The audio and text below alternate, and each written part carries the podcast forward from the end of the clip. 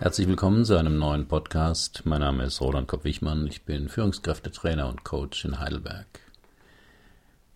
Das Thema heute: Der Mann von heute als eierlegende Wollmilchsau. Viele Männer sind mit ihrem Leben immer wieder unzufrieden. Sie erleben ihr Mannsein als ein kompliziertes Dilemma, das kaum aufzulösen ist. Sie definieren sich vor allem über ihre Arbeit, ernten dafür aber zu Hause Vorwürfe, wenn sie dadurch zu wenig in der Familie präsent sind. Sie müssen sich im Job hierarchisch unterordnen, sollen aber zu Hause partnerschaftlich diskutieren und Kompromisse aushandeln. Sie wollen es anders machen als ihr eigener Vater, der emotional nicht greifbar war, spüren aber selbst wenig Gefühle, um sie mitzuteilen. Sie können sich schlecht abgrenzen oder durchsetzen, weil sie es anders machen wollen als der eigene dominante Vater.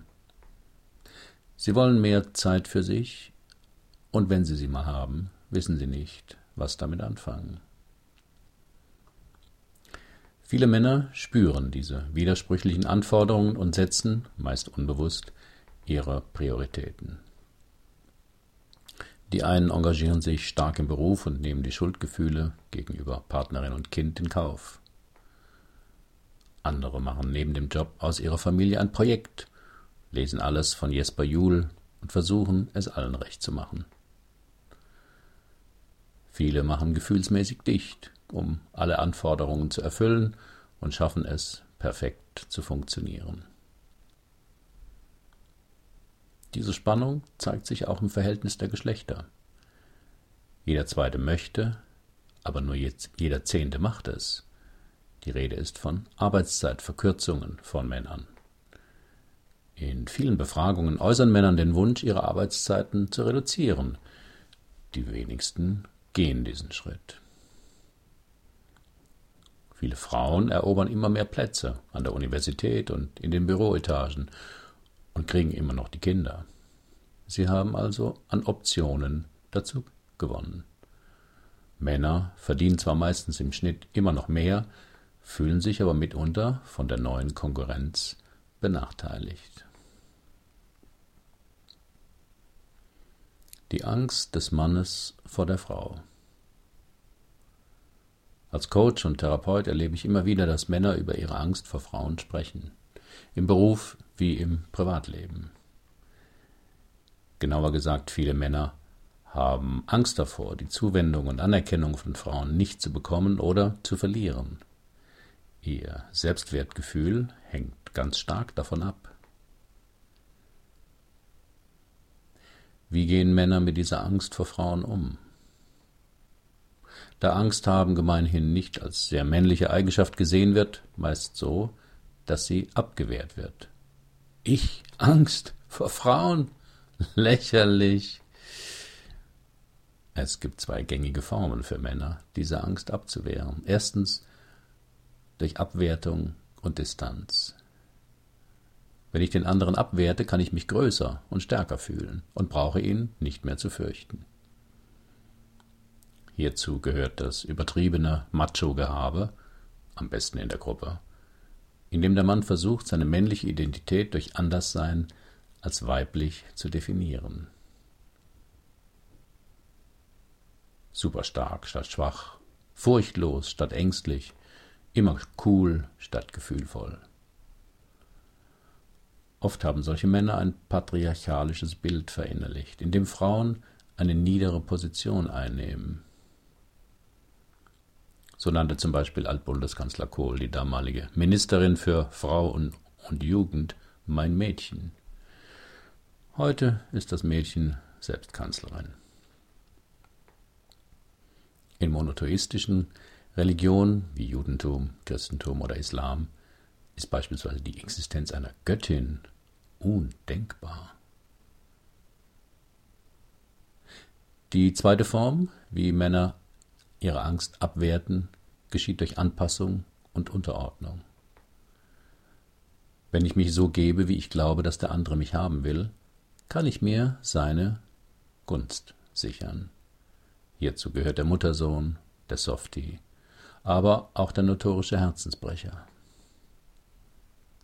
Meist haben solche Männer ein matriarchalisches Bild verinnerlicht, indem sie Frauen und weibliche Eigenschaften idealisieren typisch männliche Eigenschaften ablehnen oder verachten.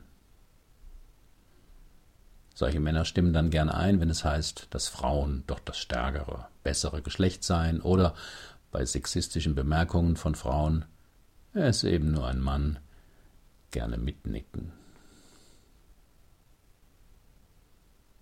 Der Mann als eierlegende Wollmilchsau? Wie soll der moderne Mann heute sein? Eine Art Alpha-Softie? Ein Macho, der gern Windeln wechselt?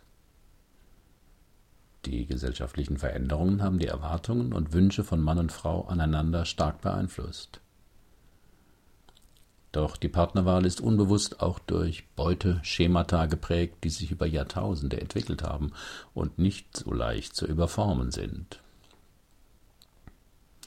Das Ergebnis ist eine mögliche Vielfalt in den Lebensentwürfen für den Preis größerer Unübersichtlichkeit und Unsicherheit. Dazu passt ein Ergebnis des Gesundheitsreports 2013 der Technikerkrankenkasse, wonach Männer in Teilzeit eher psychisch erkranken als Männer, die Vollzeit arbeiten. Genau das wäre aber eine Option, wenn Kindererziehung und Familienarbeit nicht ausschließlich Frauensache bleiben soll. Man kann es nicht mehr allen recht machen. Frau auch nicht.